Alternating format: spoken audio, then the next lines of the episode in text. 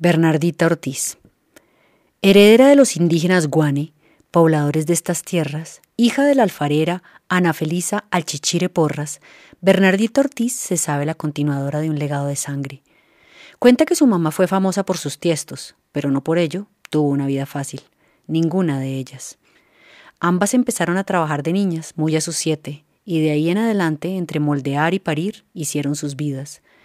Recuerda con viveza cómo de madrugada mamá e hijos bajaban una peña escarpada, cargando a sus espaldas chorotes llenos de barro, para llegar a Barichara a vender en la plaza de mercado sus ollas y tejos, esos tiestos de barro plano que se usan para tostar arepas.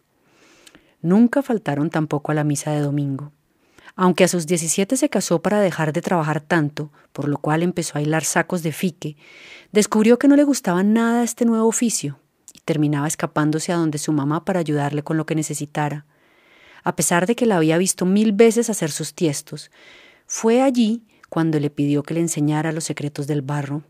Ana Felisa se resistió en un comienzo porque no quería condenarla a una vida sacrificada, pero terminó convenciéndose del deseo de su hija de aprender, porque la veía frustrada al rajársele los tiestos, pues no contaba aún con esa paciencia que luego aprendería a valorar.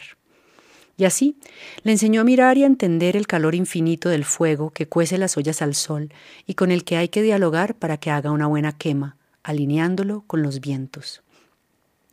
Disfruta recibir a la gente en su casa en la vereda de Guanentá a media hora de Barichara para mostrarle la magia de la transformación de la materia.